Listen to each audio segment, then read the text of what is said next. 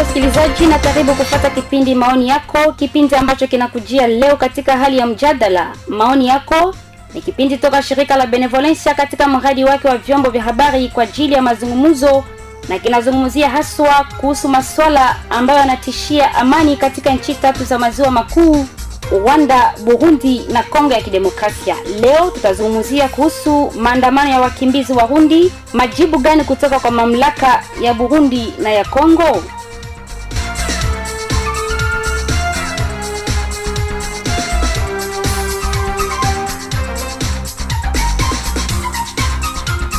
Hali ngumu ya maisha inayokabili baadhi ya wakimbizi Warundi. Wakimbizi Warundi wamoja kutoka Fizi, Sange na Kavimvira waliendesha maandamano ya kwenda kukaa kwenye mpaka wa Kavimvira asubuhi ya Alhamisi Januari 28 wakidai warudishwe nchini mwao Burundi. Wanalaani matumikio mabaya kwa sehemu ya idara zinazohusika na kutoa huduma kwa wakimbizi. Wakimbizi hawa wanalalamika ukosefu wa chakula, ukosefu wa masomo kwa watoto wao na ukahaba wa wake zao kutokana na hali ngumu ya maisha. Kwa mujibu ya wakimbizi hawa, wakazi wanakataa kuwapa makazi kwa sababu ni Warundi. Kwa upande wa shirika la Sener Uvira, mazungumzo kati ya serikali ya Kongo na Burundi yanaendelea ili warudishwe nchini mwao. Kumbuka kuwa wakimbizi hawa walitishia kuvuka mipaka ili warudi kwao Burundi ni tangu mwaka wa 2015 ambako wakimbizi hao wamekaa katika Jamhuri ya Kidemokrasia ya Kongo wakikimbia mizozo ya silaha pamoja na mzozo kisiasa unaoendelea nchini Burundi. Kwa upande wa viongozi toka mamlaka ya uhamiaji DGM wameelezea wakimbizi hao kuwa haiwezekani wao kuvuka kwa sababu lazima kuwe makubaliano kati ya shirika la HCR, serikali ya Kongo na serikali ya Burundi ili kuwezesha kurudi kwao kwa amani. Media Actualite.cd yaongeza kuwa maandamano haya ni ya pili baada ya ile elfu mbili na ishirini. Shirika la HCR ilikuwa imekadiria kuwa mchakato wa kurudisha kwa hiari wakimbizi hawa Warundi nchini mwao unapaswa kusimamishwa kwa sababu ya kufungwa kwa mpaka ya Kongo na Burundi kutokana na ugonjwa wa COVID-19.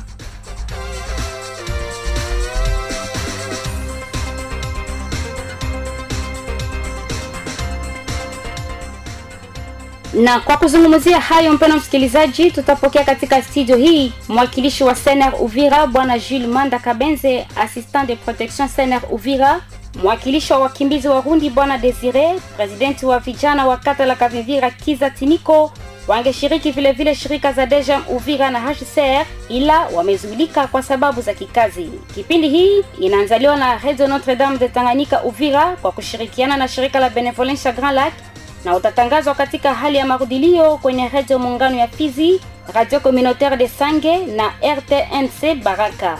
Unaweza changia kwa kutumia ujumbe kupitia 085 43 072 84 pia 099 90 91 101. Kwa utangazaji, mimi ni Sifa Miaka Angel. Karibuni nyote.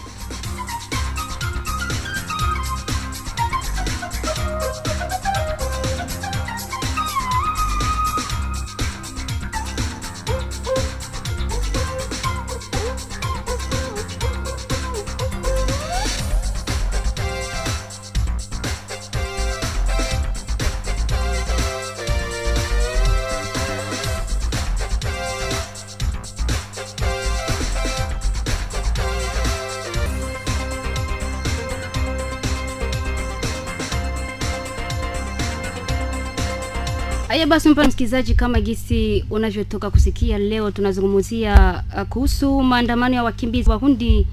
Uh, majibu gani kutoka kwa mamlaka ya Burundi na nchi ya Jamhuri ya Kidemokrasia ya Kongo, na tungetamani kujua basi ni hali gani ya maisha ambayo watafuta hifadhi wanayapitia katika kambi tofauti. Majibu ni pamoja na wakimbizi wa moja. Fuateni. Iko iko mu wasoda sasa, wao kienda kutafuta chakula, ukikamata nao wakakuuliza vitambulisho, ukawaonesha, wanataka ni kunyang'anya, wakakunyanyasa kama auko mkongomani. Mie tuko na shida hapa maaba bakongomani, sie tuko bakutoka kule Bubembe, tulikuwa mikambi tukakuwa fikia hapo kwa juu batubebe Burundi. Chamala kwanza barisha sema kwetu Burundi kwa prezida biko benye mko murupangu uhana mafomu. Na sie tuko na mafomu. Cha kwanza mie. Mie nilitoka kule Rusenda na chakula balikuwa banapigia benye bikwe umu. Banamaliza siku ine. Abiko banapiga ta chakula ta na bugali. Kama to tuende mule migarevia wala kusombeana michanga utapata tabunga utapata ta na mboga ya kulisha batoto. Tuko tunaenda kutumikiana hata utumikie milifra yo milifra utaigabulia mtoto saa sita na mangaribi chakula. Huku naenda kwa ile mchanga unatumikia milifra base ine kusengisa. Ukibambia acha tutumikie base inayala sanfra hata kuitikia. Base ine sanfra base munani milifra unasikia umu unachoka unafika unaenda kunyumba. Kama unaenda kumtumikia viko benye banapataka franga na benye habapatishaki faranga zako hata kulipa kama unaenda kumtumikia hiyo kare yote iko pande kimoya zenye alikupatisha mara kwanza ingine hata kupatishia hiyo franga Hao wajirani tunaishi nao, wakikutumikisha unawatumikia, kama una wanaona wanakupatia kazi ukamaliza mapema, wanafika wanakuambia watakupatia rari zote juu kazi yao ulimaliza mapema. Wanataka mazi kazi yao uishinde iko paka magharibi. kuna saa bosi anaweza kutumikisha na mnaanza kukorofishana jua kulipe akupeleke a a droite, ila saa ni kuvumilia. Deja si tuko ba etranger huko mu- mwinji yenye sio yenu, ifaa kwanza ujibebe polepole. kati ya raia wa kikongomani hakuna shida yenye iko pale, lakini kuna wengine wanakuwa wamwizi, wanasikia mtu anakusimamisha anaanza kuambia lingala. Ile ni lugha yenye wanatupotezea emo sana wakati ya kutuiva, batakwambia se ni serikali, se ni soda, ni polisi. Ukisikia tu anaanza na lingala, ujue tu pale kama uko na 5000 inaenda, banatupatia vitu vya kutembelea eko, kuko carte de refugie, kuko autorisation de sortie, lakini ukishikutana na hao watu haitakusaidia hata kidogo, hata usimuoneshe ile nani anakulisha, anakwambia haiko chakula yenye anakula. na kwa kutaka kuzidisha mshikamano kati ya wakimbizi wa Hundi na wakongomani hapa nyumbani, nini kinahitajika kufanya? Tuwasikilize wakongomani wamoja ambao tulikutana nao. Kitu kinachohitajika juu ya ile ushikamano, cha kwanza ni watu kukuwa na ile confiance, watu wajue ya kwamba mtu kupoteza uraia wake na kuja kutafuta uraia katika, na makazi katika nyingine nchi sio furaha ya mtu. Ndio maana ningeomba raia yetu ya Uvira tuishi kama wandugu, kama vile Warundi na Wakongomani tunakuwaga tu wandugu tangia zamani. Tuishi na ile ushikamano wetu, ile kuwa kukuwa na confiance entre population ya Congo na population ya Burundi. Vitu vya vinaangalia ba autorite bisitu bisituingize maere. Tuna watu wenye wana wanaitwa walinda usalama, nao pia waelewe kama watu wengi walipoteza vitambulisho vyao wakati walikimbia, na kuna wengine ambao vitambulisho vime expire. Ukimuuliza kitambulisho na kuonyesha zile ya 2016 ya 2018, nafikiri ile sikuwe problem. Probleme kwanza, ule mtu aheshimie sheria ya Kongo, asikuwe mwizi, asikuwe mnyanyasaji, asikuwe tapeli. Hata wakati anafika kwako kulomba kazi, mkaribishe na adabu. Hapana vile ya kuanza kumtukana, hapana. Labda na wewe kesho unaweza jikuta huko refugee kesho, lakini wakati unampokea vizuri, unampa kazi, hapo itatuma u, ile ushikamano unaendelea. Tukazishe kabisa ile umoja wetu, ile umoja inatupeleka kujenga Afrika yenye, yenye kuwa na umoja na yenye iko na development. sisi wakongomani wenye tuko hapa Uvira, wakati tunatumikisha wandugu warundi makazi, tukwe tunakuwa na ile courage ya kuheshimu maengagement zenye tumekamata nao, kwa sababu kunakutana leo mtu anatumikisha Murundi, ali- alimshotesha mai, alimufulisha manguo, walisikilizana 10000 me unakia kutana saa zimoya hata mulipe ile 10000 anamulipa 5000 na ule Murundi akitafuta kusema anaanza mutukana, toka we uko Murundi, mko munaishi huku bure tusa, inaone inaleta klima moya yenye haiko ya mzuri kweli. Mimi nilikuwa nadhani pia, ningependa kuambia Barundi bajikaze sana, bako bengi hapa Uvira, bale benye balishapata makarte ya urefugie wala bale benye banakiaka tumika huku, bangejikaza bakreye maasociation yabo ya Baburunde, kwa sababu kunakutana burunde anaweza gonjwa, alikuwa yepeke munyumba, hana wakumukimbilia mubebe kwa hopitali tusa, wala banamu, anatumikia mutu ule mutu anakatala kumulipa. Bakikuwa bako na association yabo ule mutu hataenda lomba ile franga me association njo itaanza jiangaje kwenda kumulipishia deni. Juu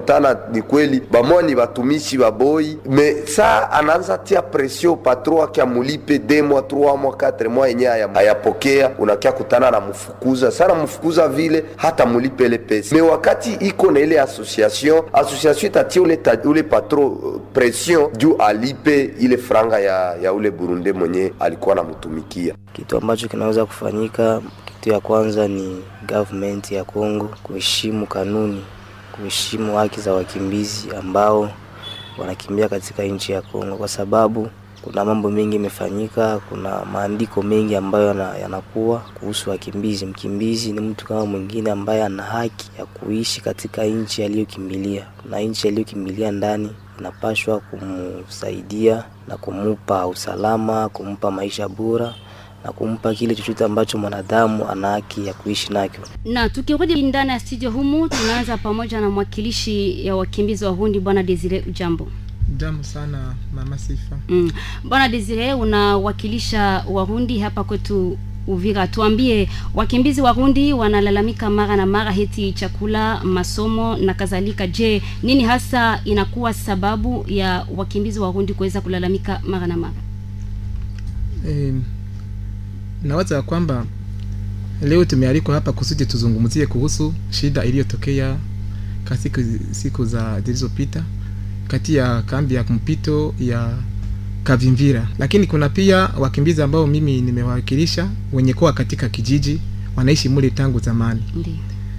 E, kufuatana na hiyo wakimbizi wenye kuwa katika, katika, jiji- ka- ka- katika kijiji wanakuwa na ile ile shida yenyewe ambayo mmekwisha kumisema ya kutosomesha watoto kwa sababu ya uwezo ni kidogo, kusomesha watoto, matunzo, chakula na vinginevyo, lakini wao wamekwisha kuzoea ile maisha, maana wanaishi kama vile wakongomani wengine ndani ya, ndani ya kijiji.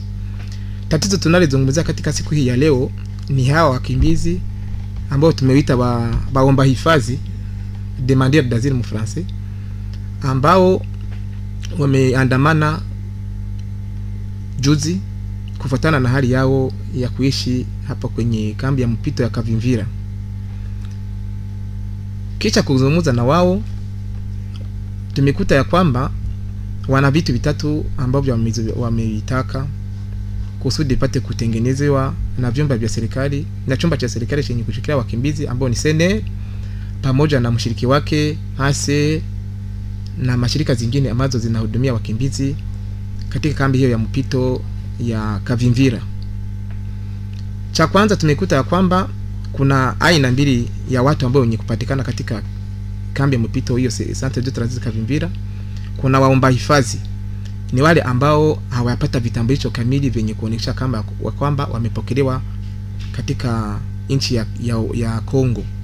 Hao wanasema ya kwamba wanakawizwa katika kambi hiyo ili wapate kuelekea ndani ya kambi ya Mlongwe kwa kwenye wanapata kwenda.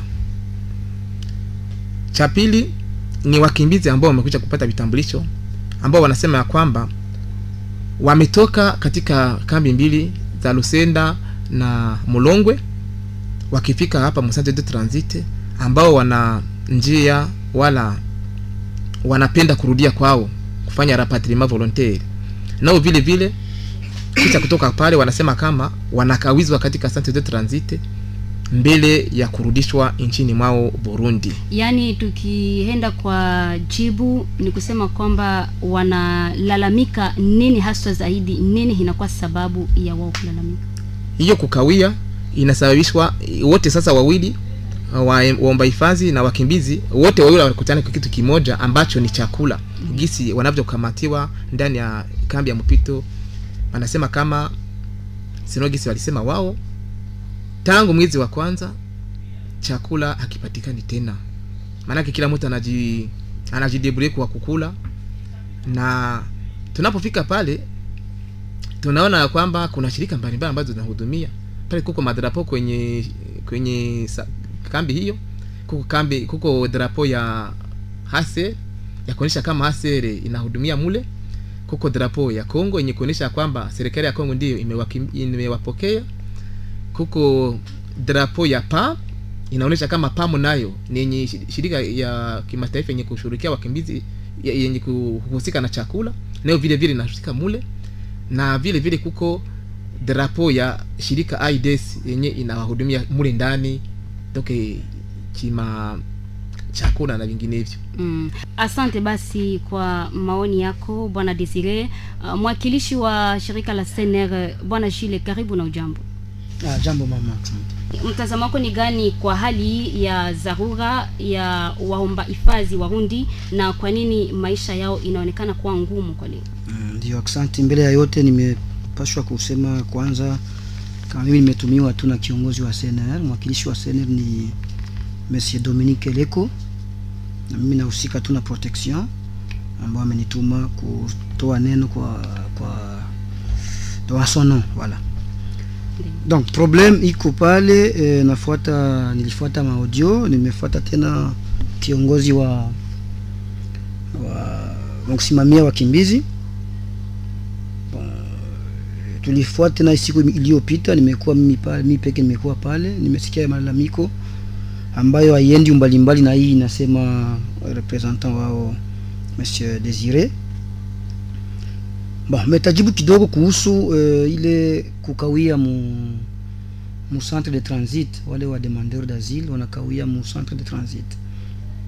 Bon, ile ni problème iko on peut dire iko un peu réel, iko ukweli kwa sababu wengine wamekawia na wamekawia juu ya nini? Marezo iko inajulikana. Ya kwanza ni eta ya njia yetu ya kwenda kule kambi ya Mulongwe. Mnajua nyinyi wote fasi moja wanaita Luanga eh, ma, na makamio zinaanguka mule ndani ya maji. Alors kulikuwa problem, makamio zote tunaitumikisha kwa ajili ya kuwapeleka kule zimekuwa hapa Uvira. Problema ya kwanza or faut waende na makamion. Makamion itapita namna gani pale? Na makamion ya Nations Unies kama vile mnajua iko na ma restriction, iko na ma makanuni fulani fulani yenyewe yafaa kuitii. Sasa tukasema yafaa tu, tukamate njia ya bato, njia ya maji. Tukasema maji itafika tu Baraka. Wakati itafika Baraka, sasa ile makamio yote iko Uvira, kutoka Baraka kupeleka kule kambi ya Mulongo, watenda namna gani? Ilikuwa ni maprobleme yenyewe, ilipasha watu waikale fasi moja waangalie, na njo vile wameforce makamili Ilikuwa ng'ambo ya pili, na mumeona deja hapa kuko konvoi ya kwanza imeenda imeenda ima siku iliyopita, na kuko ingine itafuata baadaye. Donc ilikuwa ni probleme real, lakini iko deja na solution. Sioni watu ku, kuandamana kuhusu hii problem. Deuxième problem ni ya kurudia nyumbani kwao Burundi kwa wale wanapenda, ndiyo ni haki yao, ni haki ya wakimbizi wote, wakati wanaona kwao kuna kwa usalama kuomba na, kuwa, na kupelekewa kwao. Lakini bahati mbaya yao, mmeona tangu mwaka jana, nawaza mwezi wa Septemba, ile malalamiko yameanza. Eh, tumefanya tumekubaliana na DGM hapa kwanza na ACR hapa, viongozi wa Kongo hapa wamezungumza na viongozi wa Burundi na mpaka vile wamekubali kuacha njia kidogo kuhusu wakimbizi. Tumefanya konvoi na waza tano mm, tumerapatrie plus ou moins 1949 réfugiés hein, plus, donc plus de 2000 à, à peu près 2000 Hmm. donc ni bahati mbaya apres pale kukakuwa vacances eh, Desembre, unajua watu wa Nations Unies wanaenda ma konje na sisi tumekuwa na konje vile vile. Tumerudia tu kazini e, tariki tano mwezi wa kwanza huu, wakati tupange wakimbizi ole wakuje waone wakuwa wa wenye kuhusika na maneno yawe ya wakimbizi wame wameprefere kwenda mubarabara. Heureusement tumekuwa pale, tumewasikilizisha na umerudi kule kwao, na nadhani siku ya tatu hii na itafata hapa le 10 tutafata rapatriement ya wengine eh, je pense 176 comme ça Mm. Uh, Bwana Jules, na vipi kuhusu haswa wale wakimbizi wa kambi za Lusenda na huko Mlongo? nadhani wakimbizi wenye kuwa makambi kule Mulongo na Lusenda wanaishi vizuri tu eh, wanaishi vizuri, wanapokea eh, wanasoma, ijapokuwa mamezuri ya hii masiku kuhusu coronavirus wanasoma. Eh, na njoni nitaka kusulinye difference yenye kuwa eh, yenye kuwa katikati hao wa demandeur d'asile hapa na wale wenye kuwa kule eh, Lusenda. Mingi wenye kuwa hapa hapa hawa ni wa demandeur d'asile. Donc wanatarajia kwenda Mulongwe. Wale ambao wanapatikana ndani ya kambi ya, ya mpito ya ni Kavimvira. kambi ya mpito eh, yenyewe tunapata zaidi wale wa demandeur d'asile. Wale wenye kufika bado wayapata statut na wao washapata statut wanangojea kwenda kuelekea ng'ambo ya kambi ya Mulongwe kule sasa kuna wengine wakimbizi wanatoka kule ng'ambo ya kambi ya Mulongwe na Lusenda ule wachunge kule re, donc rapatriement yao ifanyiziwe kule, wanakuja hapa kwa makambi ya mpito ya ya ya, ya nani hapa ya ya, ya, ya, ya, ya, ya Kavimvira. Ndio. Sasa wale watu mtoka kule mbali wao wanapokea deja ni wa refugee weko rekoni, wanajulikana kama wakimbizi na wanapokea kule ng'ambo yao ya makambi. Wakati wanakuja hapa hakuna aina sener imewaleta hapa, iko asera iko wengine, wanakuja wao wenyewe na wanafika wao wenyewe, hawatapata chakula tena hapa. Wanaostahili kupata chakula hapa ni wale tu wanastahili kuwa mule ndani wakuchunga kwenda kambini. Mm. Asante basi kwa maoni hayo bwana Jile. Kiza Tiniko, wewe unakuwa mwakilishi wa vijana wa kata la Kavimvika, Karibu na ujambo. Uh, si jambo ndugu mtangazaji. Mm. Bwana Kiza Tiniko, kwa kuzingatia hali dhaifu ya wakimbizi wa kundi, kwa nini watu hawa wa eneo yako hawapendi kuonyesha mshikamano kati ya wakimbizi wa kundi ama wanaoomba hifadhi na watu hapa eneo lako? Ndiyo ndugu mtangazaji, yenye naweza kusema kwanza, ninashukuru kwa kuwa umetuitisha. Na kufuatana na hali yenyewe, na unauliza hiyo swali yako. Sisi tuliona kwanza CNR aiza or, ile institution etatiki ambayo inahusika na mambo ya wakimbizi. Imetusahau. Kila mara wakiorganize ile maseremoni fulani fulani majournée international juu ya wakimbizi hawaitishi wajirani kwanza pale. Sisi kama vijana hawatuitishi na wanajua ya kwamba kama wanaishi mkata la kavimvira na wako pale na wajirani hawatuitishai, na hiyo swali ndio ime imeleta shida zaidi. Na hatujui ya kwamba kama wanakuwa wanawaonyesha kama sheria ya Kongo hipo juu ya nini nasema vile? Hali yenyewe huko wakutana kila mara wale wakimbizi hai zao wa demandero da zule eh, ni wako wanatafuta hifadhi hapa kwetu Kongo. Wanazidi kuzurura hovyo. Na ile kuzurura hovyo wana, wanalewa hovyo wanafika kuhiba na ile kuhiba vile ndio unakutana wakahaji wakavimvira wakisha wabana wanaanza kuvurugana. Stadir wanakuwa wana, ya kwamba wanaonekana kwamba wale watu wanaanza kuwasumbua aweza kuwanyanyasa. Na ndio maana kwa siku za leo hali sio mzuri kwa kuwa wanaanza onyesha hali mbovu. Na kufuatana na mambo uh, ingine ya kila mara kujimanifeste wanatia fujo sana wana tunajiuliza ni nini haiendeki. Na sasa tunakuja kuuliza vile wanatuambia kwamba si tunajimanifeste juu hali ya kuishi kumbaya na ile hali kuishi iko mbali, ndio maana wako wanajimanifeste kila mara. Ile ndio shida zaidi yenye hipo na wale wajirani kisi wanaibua ibua kila mara wataacha kitu nje utakutana mkimbizi aiza na mwingine sio tu wakimbizi ndio wanaiba.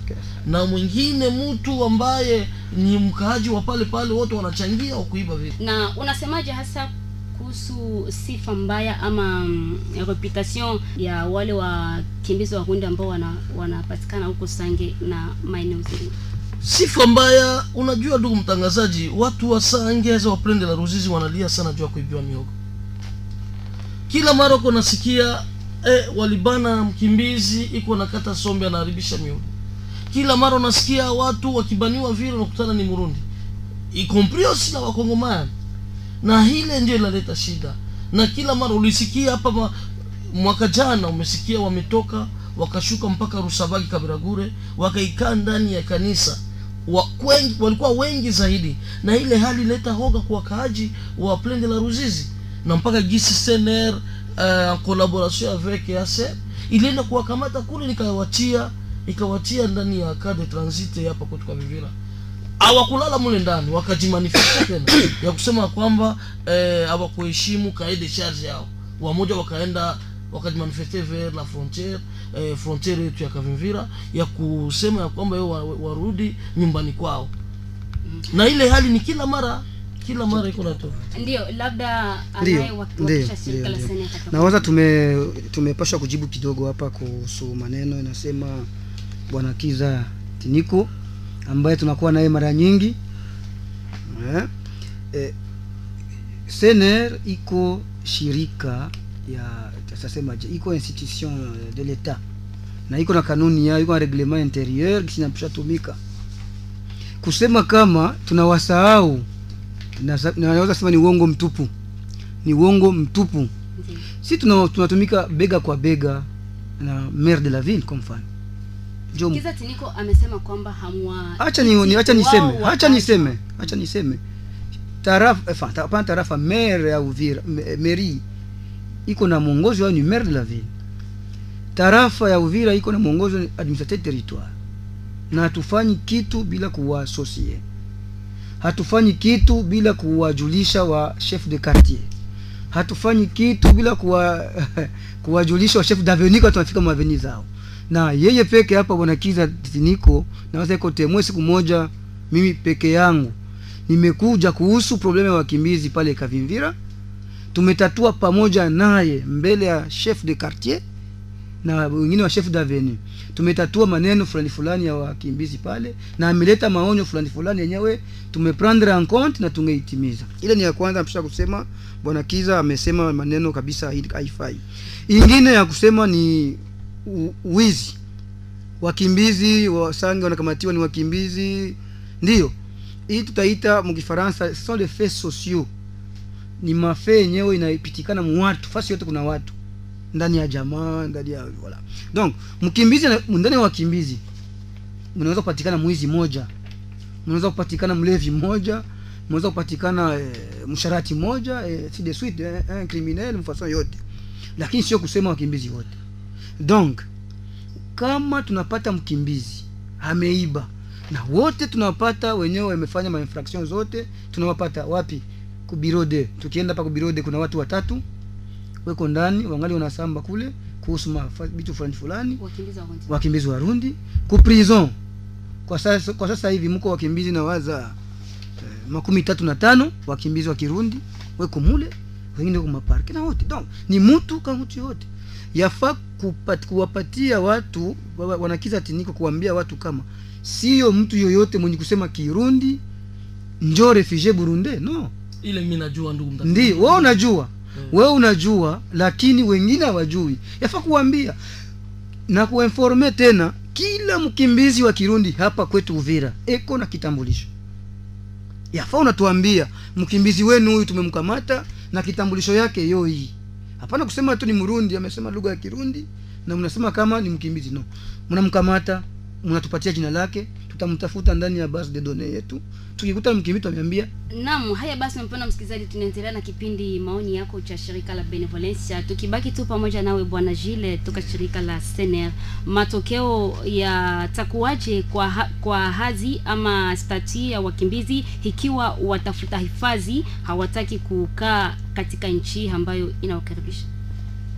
ndio swahili imenitatiza kidogo unasema kama yani matokeo quelles seront les conséquences pour les statuts des réfugiés si les demandeurs d'asile ne souhaitent pas rester dans un pays d'accueil? Voilà donc euh, eh, unasema unasema kwanza ni demandeur d'asile. Donc analomba fazi eh, unasema mlomba hifadhi analomba hifadhi hawayamjibu hata hifadhi analomba anasema sitaki kuikala humu jibu iko kawaida anapasha rudia kwao ni kama mimi nakuja kwako nakia kulomba ndaro nalomba ndaro. Tena mimi unasema ah, sitala tena kwako. Jibu iko simple maana yake sitaki tena kwako. Naenda kwangu narudia kwangu au naenda nchi ingine donc mwenyewe analomba anakuja kulomba. Hawajampatia hata statue, anasema arudie kwao. Bwana desire unakuwa na ya kusema kufatana na hayo? Ndiyo ni swali ambayo na, ambayo na mimi nime- nimejiuliza mara kwa mara. Ndiyo. Tangu walipoanza kurudisha wakimbizi waru, wale waomba wa, wa, waomba hifadhi warundi kwao. Ulizo likuwa hivi.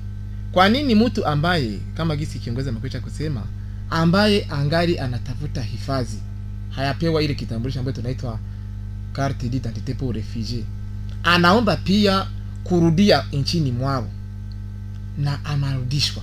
Vinakuwaga namna gani? Hiyo ni swali ambayo nimejiuliza nime- nimejiuliza na leo nimeba- nimebahatika kuwa na kiongozi atuelezee inakuwaga namna gani mtu mwenye ambaye tunajua kama wenye wana, wanakuwa kabisa na dra ni wale ambao kweli wametoka katika wamekwisha walifika pale wakaorozeshwa wakapewa vitambulisho wakaenda katika kambi za Lusenda na Mlongwe wamependa kuona ya kwamba kama maisha inawatatiza wala kama wanaona ina, inafaa wanarudia wanafika pale wanaomba kurudi sasa imekuwa je, mtu ambaye ameingizwa mu centre de transit hayapata kitambulisho kama gisi mkiongeza mkucha kusema. Ana amnaomba pia mule mule kurudishwa nchini Burundi na e, chumba cha serikali cha kushika wakimbizi sende darasi wanamwitikia mm, bwana jile kuna swali hapo. Ndio tunaweza kujibu bila ukawia kwa ile neno. Na nikizani bwana desire eh, niko na uhakika wote kama hauna hata kamoja ya hiyo namna. Kwa sababu gani? Pengine unasikia tu watu wanasema lakini nikizani kikwambia unipatie ka hata moja hautanipatia hazo. Kwa sababu gani? Sisi hatupeleki watu wenyewe hawajakuwa warefishe. wakati mkimbizi eko humu mm, aishapata statu yake analomba kurudia. Tunakamata majina zake maidentite zake tunauliza fasi atafika kama ni fasi gani. Tunakamata ile lista yote tunaenda nayo kwa maofisi zetu tunauliza base de données yetu. Kama ule mtu eko ndani ya base de données ndio premiere operation. Wakati unaona ule mtu kweli eko ndani ya base de données anipa tunasema huu ni mkimbizi na hivyo ameomba kurudia kwao tuna programe kurudia kwao. Lakini hapana mtu anafika leo demander d'asile sina na niko na uhakika kama hauna hata kama moja unaweza kuniambia kwa sai kama mtu fulani alikuwa ngali demander d'asile na CNR au HCR imemrudisha. Tuko na manifeste zote na kila ma, kila pembeni ya manifeste kuko numero ile tunaita numero ya enregistrement ya refugie nadhani bwana desire unapata jibu sijui una inquietude ni kusema ijapo ule mtu ameorozeshwa amepewa kile kitambulisho demandeur eh, alikuwa demandeur d'asile anapata statut de refugie lakini angali mule mule ndani mu centre de transit. Hajaenda kule ambapo wengine wanaenda ku, kumakambi kisha pale pale anaomba kurudishwa. Ile inakuwa mimi na sasa vile iko suspect. Yeye nitamjibu condition nitamjibu condition ya rapatriement haiko mpaka wende kwanza mkambi kisha njo wakurudishe. ni pale wanaandika vile rapatriement ni kusema mkimbizi amekimbia ameogopa. Ile tunaita persecution kule kwa nchi yake. Anafika kwa mfano hapa kwetu Kongo Uvira. Anaweza fika leo kesho kwa mfano nipatie mfano. Amefuatiliwa na general fulani kwa sababu ule bwana amedenonce vitu fulani kuhusu mauaji ya general fulani. Anafika leo ule general anaprendre leo kama ule general amekufa jana. Na ule general alifanyizisha mtu akimbie. Ule general amefariki wamemuua wamempiga masasi. Kwa nini tena ataogopa kule kwa Burundi? Anaweza rudia. Donc condition ya rapatriement haiko kwenda kwanza mkambi njo urudie no dès lors que refugee anaona kama mimi vitu yenyewe nimekimbia kule vitu nimeogopa kule kwetu vinaisha kwangu mimi anaweza kulomba rapatriement. Hmm. Na tuko naogopa hatuwezi kupatia mtu anafika leo leo na kesho rapatriement. Sawa moyo mbona analize bwana desire Nasani, unahisishwa kidogo tu. Tukibaki pamoja nawe bwana jile je inawezekana katika kipindi hiki ambacho mipaka inafungwa ni kwepesi kupata jibu nzuri kwa ombi la waomba hifadhi? Kupata jibu yaani wale ambao wanadai kwenda kwa Burundi ndio si tumefanya deja nimesema hapa tumeifanya mwezi wa septemba eh, elfu makumi mbili na mbili tumerapatrie watu wameenda. Na hapa tena tumeishapata gisi ni- nimewambia ile siku nime- nimewakuta kule wamefanya manifestation. Nimewafasiria kama ilikuwa ni question tu ya administration. Watu waongee gouvernement ya Congo na gouvernement ya Burundi na ASER Congo na Burundi waongee pamoja. Tunaongea DGM wenye ku, kuangalia mipaka na vitu iko tayari. Siku ya tatu hapa tarehe kumi mwezi huu tutapeleka wengine wakimbizi donc eh, iko facile. Ni question ya administration na eh, collaboration na gouvernement ya Burundi na katika kiwango cha kisheria ni majibu gani hasa wakuu viongozi wanataja kutokana na hali hiyo ya wakimbizi wa nao? no réponse iko iko favorable. In- réponse ingelikuwa mubaya kama hatungepeleka watu. Eh, donc ni collaboration iko mzuri na ndio maana wataenda siku ya tatu donc hakuna problem na na nitarudilia nitarudilia tena. Nimesikia kwa audio ya moja mkimbizi amesema kama DGM imewaambia eh, kuko problème eh, donc il n'y avait pas moyen de traverser. Non moyen ziko ni question ya collaboration. Na tuko na bon, uh, un bon terme avec le gouvernement burundais. Na yote itenda vizuri. Na mercredi wataenda Mm. na tungesikiliza basi majibu kutoka wakuu viongozi wa huko Burundi, ikiwa wenzetu wanaopatikana huko wamehojiana naye, naye akatoa maoni yake kama na haya. Je réponds à cette question n'étant pas, euh, n'étant pas une autorité du gouvernement, mais d'un citoyen, d'un citoyen euh, défenseur des droits de l'homme. Euh, je dirais que euh, le- les autorités burundaises, leur réaction par rapport à la, à, la demande des, demandeurs d'asile burundais euh, qui veulent euh, être rapatriés dans leur pays, euh, je dirais que, considérant les, les, les milliers de Burundais qui se rapatrient tous les mercredis de chaque semaine, je dirais que la réaction des autorités burundaises est que le, manifestent le souhait, le souhait d'accueillir les réfugiés burundais qui sont à l'étranger.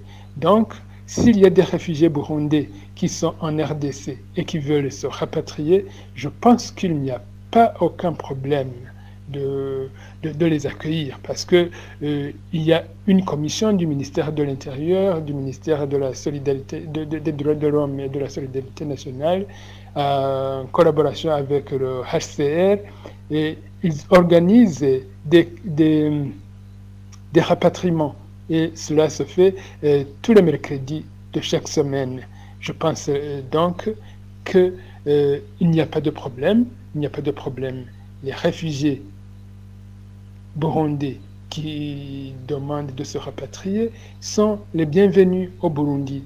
Et quand ils arrivent, on, leur fait euh, un paquet retour après, après enregistrement et, euh, et les avoir euh, testés au Covid.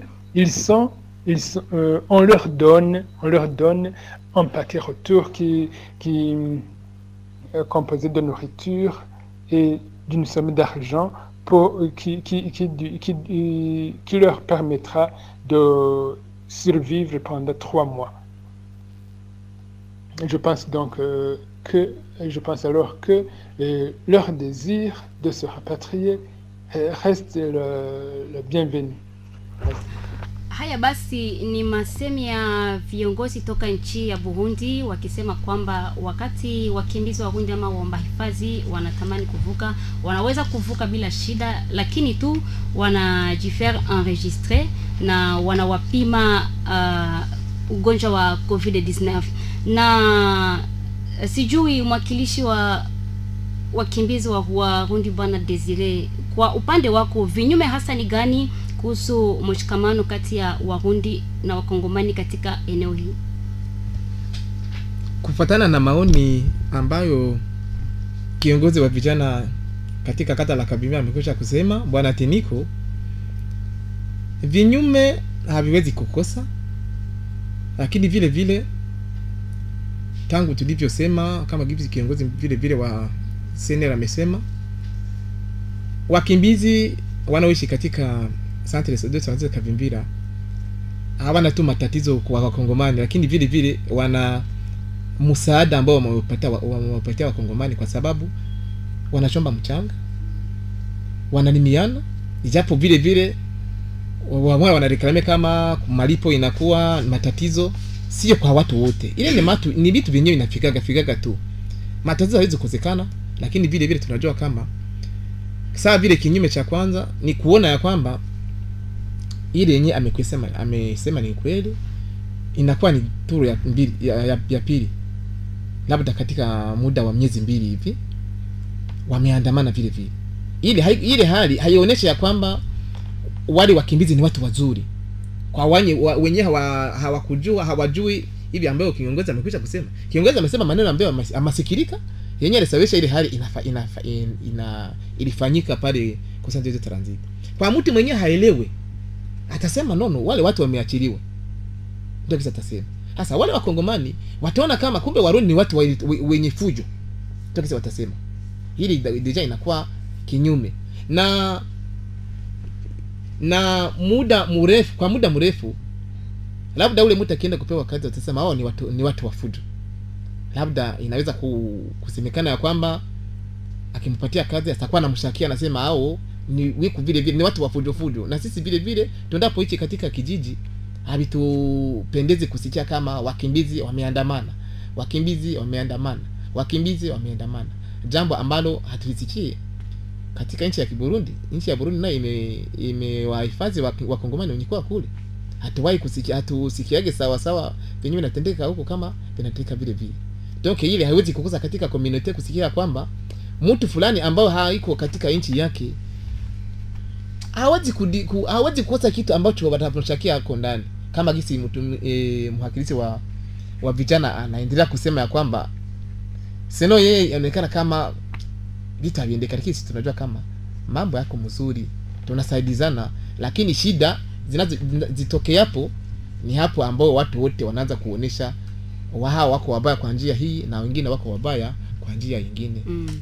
Asante sana bwana Desire Kiza Tiniko, mwakilishi wa vijana. Ni nini hasa kinahitajika kufanya ili kuwaleta ama kuwatia wanaotafuta hifadhi waishi katika usalama na wapate majibu kwa mahitaji yao ya kimsingi? asante sana ndugu mtangazaji mbele ya, kusua, ya, kuzu, ya kujibu hiyo swali lako nipenda kuambia ndugu jile wa, wa sener kama tumesema ya kwamba awaiti wa jirani aiza wa, wa vijana kuikala aiza kupartisipe mwa ile majournée internationale. Hapana sa ya probleme tumejadiliana wakati mtu refugee burundi amefariki ndani ya, ya Lake tanganyika. Ile tulisaidizana tukaita wavijana wakaenda wakachimba wakazika. Bwana Jule amesema kwamba wakati wa masherehe ana ile ni, ile, ile ni bongo. Umenu, swali yako umeniuliza mama ni kufuatana na, na kata la kavimvira ambapo centre de transit hipo na mimi nimerepondre vile. Kuna wajirani si umesema juu ya wajirani na mimi nasi kama wajirani hawatu hawatushirikishi. Chef de quartier wenu amewakilisha? Ndio chef de quartier anaweza kuwa ni autorite locale mena wale wajirani mena wale wanaishi pembezuni na wale wa, na wale wakimbizi. Sije nimesema mama na ndio swali yako kisi imekuwa. Ile mambo yememesema ni hongo pana saa ya shida ndio uite wa jirani nadhani okay. sasa hiyo itakuwa ni pendekezo ni pendekezo ni pendekezo na tayari amesikia na watu wanasikia. Kufuatana na swali yako mama kaje transit kukuwa mcentre ville ile ya kwanza ilionyeshaga sura ya mubaya. Sasa eh. kuna wakati wakimbizi aiza wademande d'asile wamefanya mwaka mzima wako nalala nje wako nalala nje ndani ya mavioske na mpaka kitu tukafanya marekomandasio marekomandasio wakajenga ile iangare pale nje wakimbizi wa moja walifanya mwaka na nusu mwaka moja miezi tisa miezi nane. Najua desire kotemo kila mara alikuwa kuja alikuwa kuja kuwaona. Kaje transite kwenye hipo na iko msantre vile wakosi walombi kwanza wa polisi wa kusekirize ile ile fasi. Hakuna hata polisi ambayo analinda ile ka de transit tuko tutakuwa na hoga zaidi. Hatujui ya kwamba kama ka de transit haikuagi na wapolisi wa kuichunga pembezoni kwa kuna mtu anaweza fitinia na nakuya kufanya vibaya pale mwaileka na itakuwa probleme ni Kongo ndio itabeba probleme ya kuwa ime imehifadhi wakimbizi warundi ndani ya ile kaa me wanawahacha vile hakuna polisi wa kuwachunga na tuko mcentreville ile kuzagazaga kiolela huko nakutana wakimbizi wamoja wamesha pasua. Wamechana manjanja wana na usiku masaa tano za usiku wanapita wakitoka kwenye kushika pombe zao za makali makali wanavuka wanapita mule. Na hiyo situation tuliwahi kui- kuipresente uh, kuipresente ku CNR wakaboresha metena, imesharudia. Leo hivi kaa yote tundu zisa pasua pasua milango nakuwa mingi ile hali ni hali ya ni hali mbaya. Swate adui aisa mwalifu anaweza kupita ndani ya ile ya ile ya ile tundu akaenda kufanya mambo mabaya ndani ya kaa purke batie charge ku gouvernement congolais. Na yani kwa kujibu sasa nini uh, CNR na mashirika zingine zinaomba kufanya ili wale wakimbizi wa Burundi wajikute katika hali ya ya usalama. Ndiyo.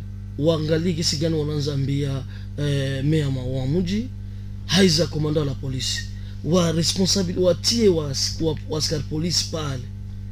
Kwa kwa, na hii kuzaga wakati wa polisi wako pale hii kuzagaa hovya haitakuwa. Mimi sijui nini wanaogopa kwa kuwa wako na wako na financement pour ça. Wanalipa wale wa polisi na wa polisi vile vile wako wanapata pesa za serikali. Jua ile kuzurura kwanza hovyo isiwe. Lakini kuzurura hovyo na iko okazione na nini? Na hali mbovu na hali mbovu ya kuishi ndani ya kambi. Wanakula tartine moja na tumaragi kusiku moja. Asante Kisa Tiniko kwa maoni hayo, na kabla tujaendelea, mpendwa msikilizaji, uh, fundi mitambo wangetupatia burudani fupi tu inayosema kuhusu amani, na kisha tunarudia tena ndani ya studio tukiendelea na mada yetu.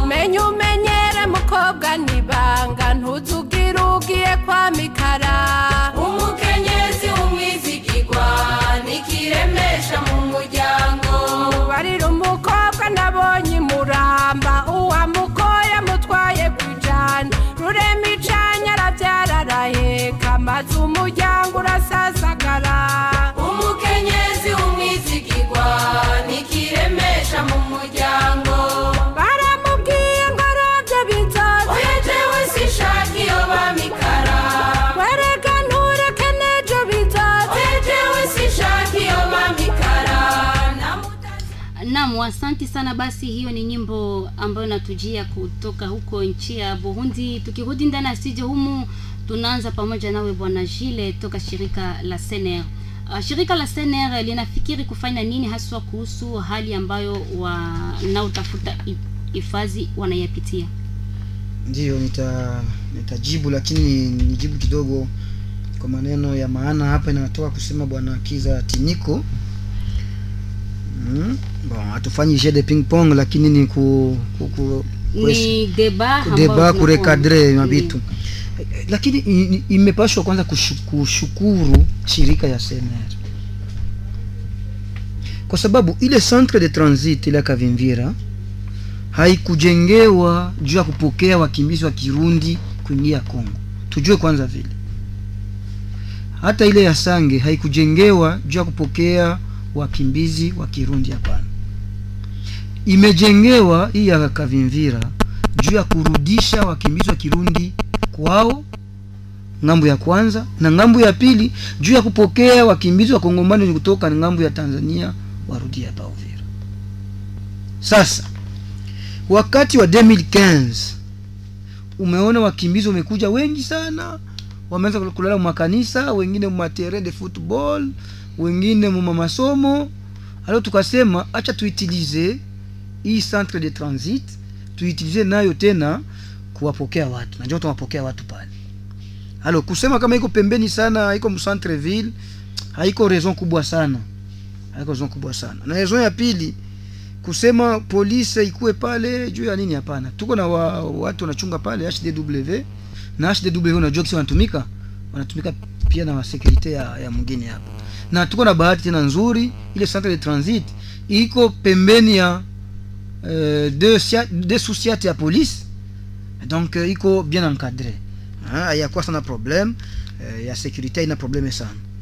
Voilà donc yenye tunatarajia kufanya kuhusu wakimbizi wa wenye kuja hapa. Mm, nini ambayo shirika la CNR linapangilia kufanya kutokana na hali ambayo watafuta hifadhi wanayapitia kwa sasa? no, eh, kazi ya CNR ni kutumika pamoja na wapartenere mbalimbali eh, eh, juu ya eh, kwa je peux dire quoi bien-être donc eh, usalama usalama mnamna yote ya wa, wakimbizi. Donc protection ya wakimbizi. Donc protection tunaita protection transversale. Donc wakule vizuri walale vizuri eh, madroit zao zikuwe respecte na njo kazi sene ina inatumika zaidi pamoja. Unaona wanatumika ma- ma- mara na mara na ASER mm, kwa mfano hapa chakula zimekuwa zinazorota kule. Eh, chef d'antenne Dominique amefanya nguvu yote pamoja na ASER kukontakte PAM mwenye kusika chakula wa wakimbizi na mashirika zingine zingine kuhusu wakimbizi waishi vizuri Hmm. Na bwana Desire, wanaotafuta hifadhi wanapangilia kufanya nini ili kuboresha mshikamano kati yao na wakongomani hapa? Hmm. Asante sana mama mtangazi, mtangazaji. E, wata, waomba hifadhi hawana shida nyingi zaidi isipokuwa hiyo ya kukawia, na wamekisha kuzungumzia kuhusu chakula kusudi wapate kuboresha uhusiano uhusiano yao na wakaaji. Inafaa tu wapate wafanye comportement inayofaa mbele ya watu wengine na kujua kwamba ya kwamba wanakuwa katika nchi ya kigeni. Mtu anapokuwa katika nchi ya kigeni anapata kuwa na comportement anapata kuwa nayo, sababu ni nchi ambao imemhifadhi, imempatia nafasi ya kukaa. Kuna comportement ambayo unapata kuwa nayo ya kuona ya kwamba wasilete insecurity. Ile na maandamano ambayo tumeiona wala tumeishuhudia, sio kitu kizuri wala hakionyeshe hata wao haiwapatie valeur. Wenyewe hawajui watawaza kama ni watu wa, wa kugumuka. Kirundi tunasema kugumuka maanake wa, wa, wa, wa kufanya vitu vyenye haviwezi- haviwezi- havitawezekana mkominote na wa, seno ya, wao na hata sisi kwa sababu mimi ni mkimbizi tunaweza kupenda tu ile makazi ambayo tunazifanya na wakongomani ziendelee kama gisi inavyo kawa, ilivyo kawaida na tuendelee kuishi katika amani pasipo misongamano wala mambo ambayo yanaweza kuleta migoro, migogoro mbalimbali na kusababisha watu kuchukiana. Bwana Kiza Tiniko, vijana wana mpango gani ili kulinda mshikamano na amani kati yao na wanaotafuta hifadhi? e, ndio wa vijana wa vijana sisi tunaishi vizuri na wale watu. Juu ni wa, na wana haki kama wengine. Ila tu wako na tofauti na sisi. Ewa hawawezi kuingia mambo ya politiki aweza kupata kati ya kati ya Kongo na hawezi kufanya mambo ya politiki aiza uh, kwenda kuvote. Na kwa hiyo kuna wamoja kuna wamoja kabisa wanajua kabisa kama wa viongozi wapo. Na wanajua kwamba kiongozi wa vijana hipo na kuna wakati wanakuwa na maprobleme fulani wanatuitaka na tuna mule mule tu mwaveni wanatu tunaongea na tunaangalia ya kuboresha. Na kwa hiyo ni kusema kwamba tutazidi kuikala bega kwa bega me ni kuambia tu sener izidi ku, kuangalia namna gani wanaweza kuwa wanahusisha wa vijana wakati kuna ma- mambo fulani fulani mle ndani. Na wa vijana nao wapartisipe waikali waongee. Kwa wakati wale wenye wako mule wenye watokagi kuna wenye wanatokagi mule ndani hawafahamu kama nje kuna watu wengine wanaweza kuwasaidia kimawazo me wakati tunaingia mule tunapanda mawazo kwa pamoja ni vizuri. Na kuese kuvilgalize lwa. Waese kuwa na vulgarize lwa kongoleze kila mara kwa mara. E, kwa kuwa wasikuwa wanaenda puta kwa kuwa serikali iko pale inaweza kufanya kazi. Ndiyo. basi wapendwa wasikilizaji tukiendelea na kipindi na kwa kutafuta tu kumalizia malizia tutasoma ujumbe na wahusika watajibu. Basi kwa maswali anatuambia ni kizito Shake pa kabumbe anasema ni vema warundi wa evite kutembea tardivement kwa kujiepusha na matrakasiri za wakongomani wanaojifanya wa askari wakitumia lugha ya lingala. Unasikia ni pendekezo ndugu desire? Yaani ni kuomba kwa ndugu zetu warundi wajiepushe kutembea usiku ili kuji kujiepusha. na hiyo ma trakasiri za vijana. Anatuambia faa kumjibu uh, ndio labda unafaa kumjibu mm. eh, kutembea usiku sio warundi tu. D'ailleurs mu centre de transit eh, tuna reglemente 18h30 wanapasha kuwa ndani. Eh, kama wanasema eh, sio murundi kama wanasema ni- ni 20h watu sitembee na mkongomani na Mrundi sio tu warundi njo pasha tembea donc c'est la loi et la loi c'est pour tout le monde. Ndio. Na mwingine anatuambia ni jerome akiwa pakawizi.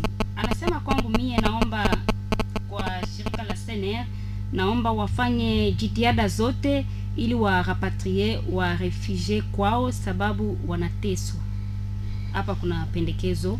Shirika la cnr ifanye jitihada zote warapatrie wale wa demander d'asile wote sababu wana wana wana wanateswa. Haya ni masemi ya huyu ndio yafaa kumwambia kama eh, kurapatrie kurudisha warundi kuwa refugie kwao ni kwa hiari yao ni kwa hiari ya kila mkimbizi adult. Haina juu akipenda atalomba na akilomba atarudishiwa. Na labda desire utakuwa na ya kuongeza? Nitaongeza kidogo. Kama kisi mkubwa wa chumba cha- cha kiserikali ya Kongo chenye kushughulikia wakimbizi kinasema anasema sio kwa sio mtu kuomba seme warapatilie wakimbizi. Hapana mkimbizi mwenyewe anakamata decision ya kwenda. Na mkimbizi anayoishi katika kijiji kama vile mimi anaishi vile mkongomani? Ndio maana ile ni haki swate kupakia kwa muda wala kuomba ku, kurudishwa. Akiomba kurudishwa watamrudisha. Ndio. Na swali lingine anatuambia ni amoni toka kata la songo alipenda kuuliza hivi kupata hiyo statut pour les refugies inaomba muda gani? Bwana jule kuna swali hapa. Hakuna dele hakuna delay. leo inasema ni siku tatu siku ine siku tano ni wakati eh, kinshasa kinshasa ndio nadeside eh? ile commission nationale iko compose na maministere za mingi y compris dgm aner eh, eh, pnc fardc na donc conseil de sécurité na ule maministere zote wanadeside wakati wanaona kama hii maneno inasema huu kijana ni ya ukweli wanakupatia statut na kama waoni ni ya ukweli wanakurudishia wanakurudisha Mm. anatuambia ni yule amoni tu toka kata la songo. Anasema anafurahia kipindi hiki kwa sababu kinawapatia fursa ya kutuma maoni yao. Anasema sasa hivi ma, maoni yake ili wa ndugu zetu wahami toka burundi waweze kuwa na neno la kusikilika ni lazima wawe na umoja wao hao sendika chenye ningemwelezea ni ya kwamba kuna wakimbizi ambayo tumezungumza na waomba hifadhi ambayo tumezungumza katika siku hii ya leo. Lakini vile vile anapoona mwenye kusema lugha ya kirundi siyo mkimbizi. Kuna wale ambao wamekuwa kutafuta kazi nao vile vile sisi hatuko representa wao. Ile ni pendekezo nzuri sisi wakimbizi vile vile tumekwisha kufanya hiyo hatua tuko tunaangalia kitu tutafanya hiyo kitu kusudi na sisi tupate kutoka chini mm. lakini vile vile aelewe ya kwamba sio warundi wote. Sisi hatuwezi kuchangana na wale watu ambao wamekuwa kutumika kazi sababu hatuko na objective moja katika nchi hii. Wao wanaruhusiwa kama hivi wakati frontier inafunguliwa wakitumikia faranga zao wanarudia wanaweza kwenda bujumbura wanarudia lakini sivyo kwa wakimbizi. Asante sana. Anasema ni anuarite pakasekezi anaomba sener iwarudishe kwao na kwa wakongomani wawe watu wenye zamiri na upendo kwa kuwa uh, kwa kuwalipa kadiri ya makubaliano wakati wanawapa kazi Kiza Tiniko, hii ni pendekezo. Anasema kwamba ni vema kwa kwa wakongomani kuwa watu wenye ukweli. Wakati mnatumikisha mtu, ni vema mnamlipa kadiri mlisikilizana. Ndio, hiyo ni kweli, kwa kuwa mtu wakati amepewa kazi, nitengenezee nyumba yangu, anamaliza kazi, kisha wewe mkongomani umuime kumpatia ule murundi ile pesa yake, yaani una unamdhulumu. Ana haki ya kwenda kupose plant. Juu umulipe pesa yake, ile ni uzulumati na ndio maana eh, wakati wanafanya ile makonvention nina aiza pendekezo ni kuambia wa, wale wenye wako wanatumikisha warundi kwa makazi. Me wakumbuke kama na wakongomani na wako pale na wakongomani wako pale. Na ndio maana kila mara wa vijana wa kikongomani wako wanasema kwa nini warundi tu kufanya kazi na sisi wa vijana wa kikongomani tupo? Me wengine wa patrol ni wako na wana wanaangazie wale watu wanasema kwamba ni kufuatana na bei. Ewe warundi unawalipa bei ndogo na wakongomani wana, wana, wanaomba pesa nyingi. Me wajue kama wakongomani wapo wana nguvu ya kutumika Tunakwenda kufika basi mwisho wa kipindi. Bwana Jile, unaweza kutoa neno fupi kutokana na haya ambayo tunazungumzia? Voilà. Nawaza hii maneno ya wakimbizi tukikalia hapa naweza kufanya siku tatu tuna debatre tu, lakini mpesha kusema mi pendekezo yangu kwanza ni wa, kwa vijana wenye ko represente hapa na bwana Kiza Timiko. biro yetu ya CNR iko wazi mtamkuta shefu wetu pale. Kama mkuti shefu pale, mtakuta mtu atakuwa pale ataipatia majibu. Probleme kubwa ni kutokuwa na information kamili kuhusu maprobleme za refugee. Donc tunaomba kwa vijana kusogelea zaidi biro ya CNR kila mara kunapokuwa tatizo, kila mara wanapopenda kupata information. Ile ni namna vile vile tunasema tena kwa wakimbizi nao kufanya manifestation eh, sio solution wanapashwa kusogelea biro iko wazi kila siku, na kule kuma centre de transit CNR iko pale kila siku. Donc ni gisi bwana representant wao wamesema hapa, bwana Desire, ni kitendo kenyewe sisi CNR vile hatufurahi hapana, na tunazidi kukomesha ile na, tumewaita waongozi wao kubiro, tumezungumza nao iwe namna ya mwisho.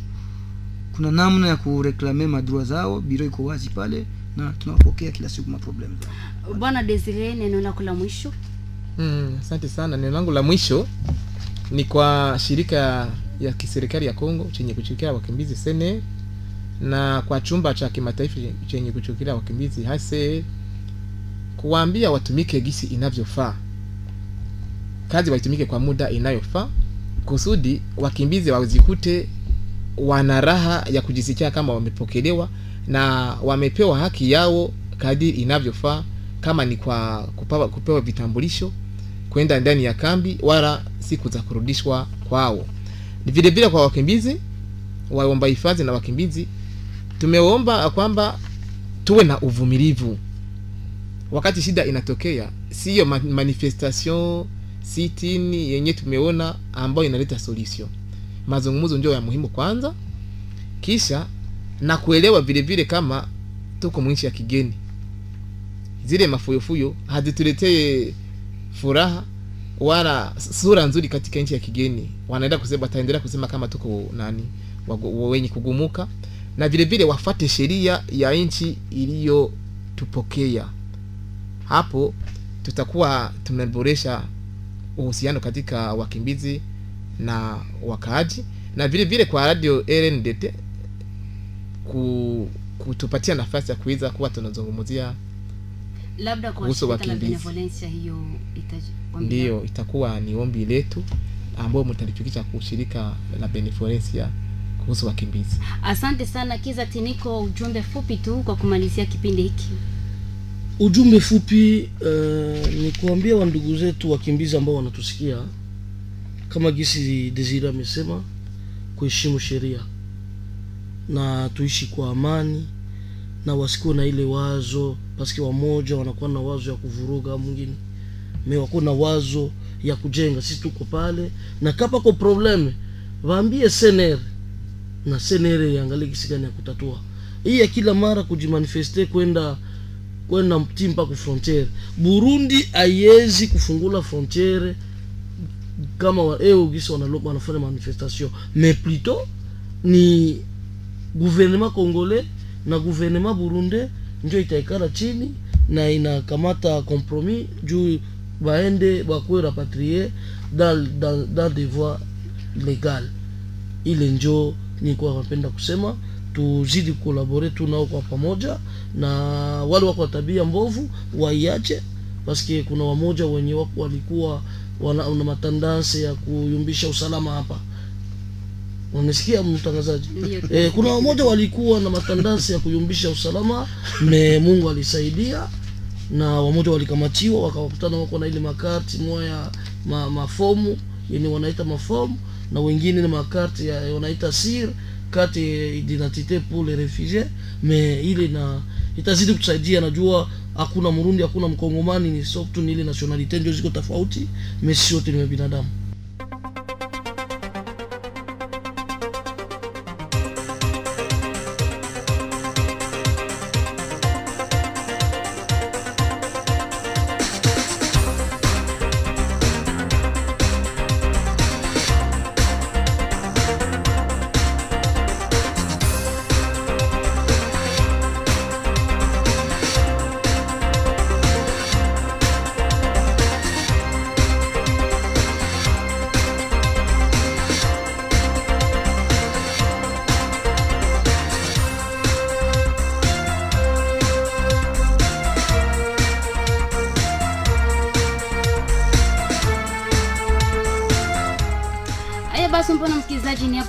tunafika mwisho wa kipindi maoni yako, kipindi toka shirika la Benevolencia, na leo tulikuwa tukuzungumzia kuhusu maandamano ya wakimbizi wa Burundi, majibu gani kutoka kwa mamlaka ya Burundi na ya Jamhuri ya Kidemokrasia ya Kongo. Ndani ya studio humu tumempokea mwakilishi toka shirika la SNR bwana Jile, tumekuwa naye vile vile mwakilishi wa vijana kata la Kavimvika bwana Kiza Tiniko, tumemkaribisha vile vile bwana Desire ambaye amewakilisha wakimbizi wa hundi na huku walipashwa shiriki vile vile wa wanamemba toka shirika la DGM na HCR ila wamezuilika kwa sababu za kikazi.